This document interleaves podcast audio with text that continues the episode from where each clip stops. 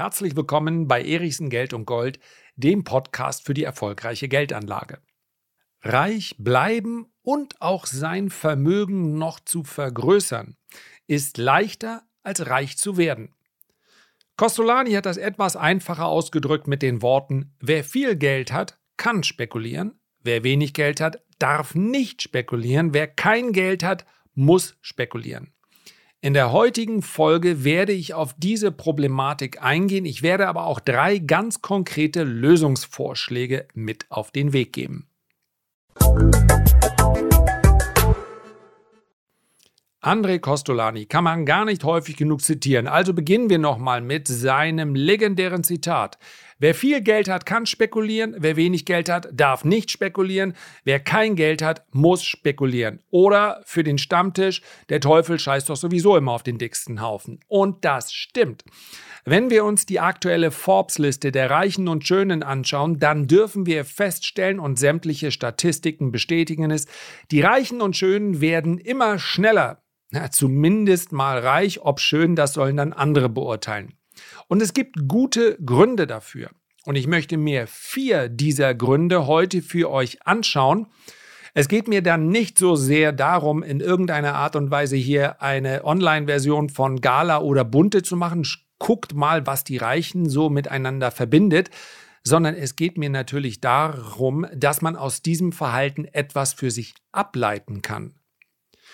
Selbstverständlich spielt die Erwartungshaltung hinsichtlich meiner eigenen Ziele eine ganz, ganz große Rolle. Und ja, das haben wir in vergangenen Folgen schon besprochen, man sollte seine Ziele möglichst klar definieren, vielleicht sogar mal schriftlich fixieren, für sich formulieren. Das wäre sinnvoll, damit man auch weiß, passen die Schritte, die ich gerade gehe, zu den Zielen, die ich einmal aufgestellt habe. Ein jeder, und deswegen habe ich im heutigen Podcast-Titel bewusst das Wort reich verwendet, weil reich etwas ist, wo wir nur selber sagen können, wann ist der Status für mich erreicht. Und reich ist ein derart individueller Begriff, dass ich mich tatsächlich nur hinsetzen kann und sagen, okay, wann wäre denn, wann wäre ich denn reich? Das wird davon abhängen, wie man groß geworden ist. Das wird davon abhängen, welche Erwartungshaltung man hat, welche Perspektiven, welche Chancen, welches Alter. Ein junger Mensch wird viel eher glauben, eines Tages werde ich reich, als jemand in meinem Alter. In 20 Jahren werden meine Perspektiven, meine zeitlichen sowieso, aber auch die Perspektiven meiner Möglichkeiten wiederum geringer. Das heißt, ich werde dann einen ganz anderen Begriff von reich haben, als ich das heute habe oder als ich das vor 30 Jahren hatte. Für euch aber den Punkt zu finden, wo ihr sagt, da will ich eigentlich hin denn dann würde sich für mich etwas verändern. Das ist ganz wichtig und das steht am Anfang jeder Analyse.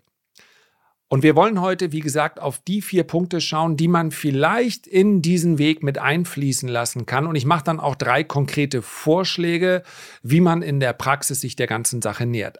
Erstens, warum fällt es Reichen viel leichter, reich zu bleiben oder noch reicher zu werden? Wer mehr Geld hat, der geht mit Verlusten entspannter um.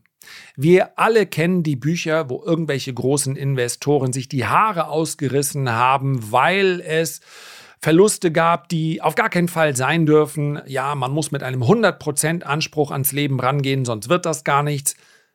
Es kommt sehr darauf an, ob das meine Profession, mein Beruf ist oder ob ich eigentlich etwas ganz anderes mache einem anderen Beruf nachgehe und insbesondere auch mit einer anderen Tätigkeit Geld verdiene, dann ist Geldanlage für mich ja etwas, was ich nebenbei mache. Ich nenne es bewusst nicht ein Hobby, denn ein Hobby ist etwas, was man einfach aufgeben könnte und Geldanlage hat natürlich eine gewisse Notwendigkeit. Die muss angepasst sein an meine Ziele. Aber egal, ob ich nun hauptberuflich an der Börse spekuliere, mit dem Kapital anderer arbeite oder ein Handwerker bin oder ein Lehrer. Je mehr Geld ich habe, desto leichter ist es für mich, mit Verlusten umzugehen. Hier spielt selbstverständlich auch das laufende Einkommen, also der Cashflow, eine große Rolle. Je größer das Einkommen, je größer also der Cashflow in mein Depot, auf mein Konto, desto einfacher kann ich mir sagen, naja, was soll's, dann bin ich halt 15 oder 20 Prozent hinten. Zweiter Punkt. Wer Geld hat, kann, und das ist ein Punkt, der nicht zu verachten ist, leichter nachkaufen. Wenn jemand voll investiert ist, was die meisten Privatanleger bezogen auf ihren Sparplan in Aktien wohl sein werden, dann kann ich starke Kursverluste nicht nochmal extra nutzen. Denn ich habe mir vorher Gedanken gemacht, so und so viel Kapital möchte ich monatlich oder quartalsweise in den Aktienmarkt, vielleicht einen ETF-Sparplan oder in Einzelaktien investieren. Das war's. Da kann der Markt noch so sehr fallen. Wenn ich nur ein begrenztes Kapital habe, dann kann ich eben nicht weiter nachkaufen. Bei den großen Vermögen ist das sehr viel einfacher. Wer über ein gewisses Vermögen verfügt, dritter Punkt, der kann Assetklassen anpassen.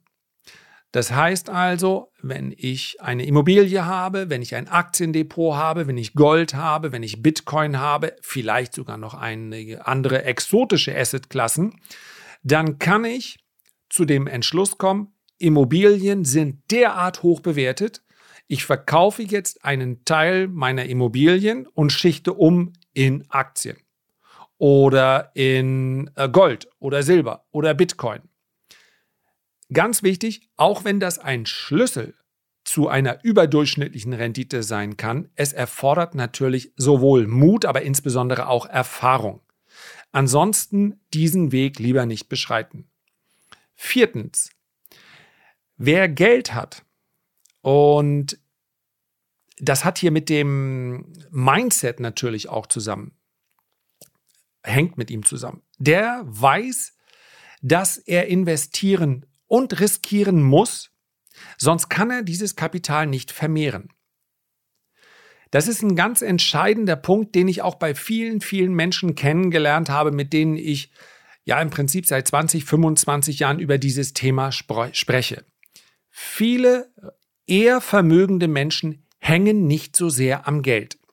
Geld ist für sie etwas, das sie für den Konsum nutzen oder für die Investition. Das Geld, also den Kram, den Turm zusammenzuhalten, ist eher ein Gedanke, den diejenigen pflegen, die relativ wenig Geld haben. Und das ist natürlich auch nachvollziehbar. Wenn ich nur diese eiserne Reserve habe, dann wird es für mich eine enorme psychologische Herausforderung, wenn ich die dann auch noch riskiere. Also all diese vier Punkte, die ich jetzt genannt habe, da geht es nicht um nachvollziehbar oder nicht nachvollziehbar. Es geht vielmehr darum, dass die Erwartungshaltung eine große Rolle spielt und dass der Umgang mit Geld und Investitionen eine Rolle spielt. Für diese Vermögenden. Das gilt insbesondere auch für die ganz, ganz großen Vermögen. Hat Geld, welches auf dem Konto in Form von Liquidität liegt, fast schon einen schmerzhaften Charakter. Entweder sie kaufen etwas davon, also auch Konsum gehört zweifellos dazu, ja, wenn wir schauen, dass die Luxusmarken durch alle Krisen hinweg eigentlich immer sehr gut gelaufen sind weil wohl die ein, zwei Prozent, die permanent eine Hermes oder eine Louis Vuitton Tasche kaufen, die machen das auch in Krisenzeiten. Sie investieren aber insbesondere. Und das ist etwas ganz, ganz wesentlich und das ist, glaube ich, auch der große Unterschied. Ich weiß nicht, wie die aktuellen Daten sind. Wir werden sie für das Jahr 2021, glaube ich, bald erhalten. Sieben oder acht Billionen Euro auf Sparbüchern, die liegen darum. Das kann nicht alles die zehnprozentige Cash-Reserve sein, über die alle immer sprechen. Das ist auch häufig einfach nicht investiertes Kapital. Und nochmal, bevor wir gleich zu den drei Vorschlägen kommen, wie man vielleicht mit diesem Thema umgehen kann, nochmal, das kann auch okay sein. Wenn ich sage, ich bin in einem Alter, ich weiß, was ich brauche, ich weiß, was ich möchte und ich weiß, wie viel Kapital ich dafür bräuchte oder brauche, dann bin ich der Letzte, der sagt, na ja, aber das ist doch mit der Inflation kein Problem. Wenn man sagt, das ist alles Teil des Plans, ich brauche so und so viel 1000 Euro im Monat, mehr nicht. Und selbst bei 5% durchgehender Inflation werde ich das mit diesem Kapital leisten können. Kapital darf man ja auch verzehren. Man darf es auch vererben, man darf es aber auch verzehren. Und wenn es dann reicht und entsprechend des Plans das Glück und das ist ja etwas ganz Individuelles, das Glück meines Lebens damit gefunden ist, weil mir das Geld reicht, entsprechend meiner, meiner Ansprüche, dann ist es das Beste. Gar kein Grund, so ein Kapital zu investieren. Ich befürchte aber, dass von den 8 Billionen auf den Sparbüchern ein Großteil einfach deshalb nicht investiert sind, weil man es entweder nicht besser weiß oder weil man Angst hat, dass das Kapital flöten gehen könnte. Erster Vorschlag. Sehr, sehr schwer. Ja, ich gehe mal von schwer zu leichter zu kann jeder machen. Schwer, aber machbar. Stell dir vor, du wärst schon so vermögend, wie du das selber in deinen Plänen hast. Ja, also stell dir vor, du hättest diesen Zustand des Reichtums, den du vielleicht anstrebst. Und nochmal, Nimm den Begriff Reichtum bitte nicht zu eng gefasst. Reichtum muss kein goldener Wasserhahn sein. Reichtum ist dann, wenn ich dann das Kapital auf meinem Konto habe, was zu meinen Ansprüchen und zu meinen Plänen passt. Das ist Reichtum, finanzieller Reichtum. Stell dir vor, du hättest diesen Punkt schon erreicht und verhalte sich dich fortan genauso, wie du es tun würdest. Dieser Konjunktiv ist wahnsinnig schwer. Was würde ich machen, wenn? Es ist aber möglich. Und man wird dann feststellen, dass gerade wenn wir über solche Dinge wie in der Krise nachkaufen oder in einem Crash kaufen, die klingen dann beinahe logisch, weil man es eigentlich machen wollte. Weil man aber noch nicht an dem Punkt ist und das Kapital daher noch relativ eng an mir dran, ich will es nicht riskieren, verhält man sich dann doch anders, weil es könnte ja weg sein. Aber welcher Crash in der Geschichte der Menschheit, bezogen auf den breiten Gesamtmarkt, selbstverständlich nicht bei einer Einzelaktie, welcher Crash war denn bitteschön keine Kaufgelegenheit? Der müsste dann erst noch kommen. Stell dir vor, du wärst schon vermögend und verhalte dich dann so, als ob, als wenn du in dieser Position wärst. Zweiter Schritt, viel, viel leichter. Und ich würde sagen, das wäre meine Bitte, meine Aufforderung, quasi die Mindestanforderung, die man an sich und seine Geldanlage stellen sollte. Verkauf zumindest nicht in der Krise. Halte deine Sparpläne ein. Klingt leicht und ich bin mir sicher, dass rund 90 Prozent derer, die jetzt zuhören, sagen, ja, das mache ich auf jeden Fall. Warte ab. Irgendeiner muss im Crash verkaufen, sonst würde der Crash nicht entstehen. Irgendeiner wird im Bärenmarkt dann entnervt aufgeben, sonst gäbe es den Bärenmarkt nicht. Wenn 100% derer, die hier zuhören, nicht dazu gehörten, und den Konjunktiv muss ich leider erstmal im Raum stehen lassen, dann wäre ich absolut happy, dann wäre nämlich Teil meiner, ja, meiner Mission, meiner Vision wäre dann erfüllt. Wenn mir in der Krise alle schreiben, du weißt du was, ich habe jetzt, jetzt haben wir zwölf Monate fallende Aktienkurse hinter uns, war eine harte Zeit, habe ich mir nicht so leicht vorgestellt. So schwer, Entschuldigung. Ich habe es mir leichter vorgestellt an der Börse, war ja auch vorher leichter. Aber ich habe nicht aufgehört. Und die letzten Monate haben dann dazu geführt, dass mein Depot nicht nur auf ein neues Hoch gestiegen ist, sondern weil ich in der Krise weitergekauft habe, habe ich jetzt eine überdurchschnittliche Marktrendite. Das würde mich glücklich machen. Dann könnte ich aufhören. Nein, ich höre nicht auf. Zumindest nicht aufgrund einer positiven, eines positiven Feedbacks. Aber das ist extrem wichtig. Einfach auf einen gelben Zettel schreiben an einem Tag, an dem man sich gut fühlt, in der Krise nicht verkaufen, einfach weitermachen, nicht zögern, der Produktivklasse, ja, dem, dem, dem Sachwert Aktie vertrauen. Ein dickes Ausrufezeichen hinter und dann wird man definitiv sich schon viel besser verhalten als viele, viele Privatanleger vorher. Und der dritte Punkt, der geht, der hebt sich etwas ab von den einfachen Regeln. Nimm dir die Zeit und denk intensiv darüber nach, was Geld für dich besser machen würde im Leben. Nicht, was Geld für dich bedeutet. Ja, Geld in seiner reinen Form, in Form der Liquidität, hat keine besonders große Bedeutung. Und das ist auch gut so. Geld hat, wenn man sich zu lange damit befasst, vermutlich eher einen negativen Einfluss auf uns. Es geht also eher darum, dieses Geld und vielleicht auch das zukünftige Geld, was du verdienst, Also mach dich, wie beim ersten Punkt, mal etwas vermögender, als du jetzt bist und denk dann darüber nach, was würde und wird es denn besser machen für mich?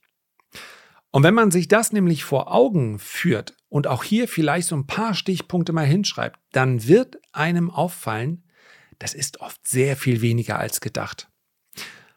Und dieses Erkennen, dass Geld, selbst sehr viel mehr Geld, so die ganz großen positiven Impulse im Leben auch nicht setzt, das entspannt dann auch wiederum. Und ein einigermaßen entspannter Umgang mit Geld hilft auf jeden Fall, um bessere Entscheidungen zu treffen. Herzlichen Dank für deine Aufmerksamkeit. Ich freue mich, dass du dir auch diesmal wieder die Zeit genommen hast.